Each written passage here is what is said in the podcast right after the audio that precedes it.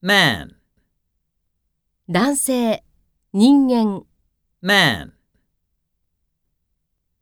Man walks on two feet.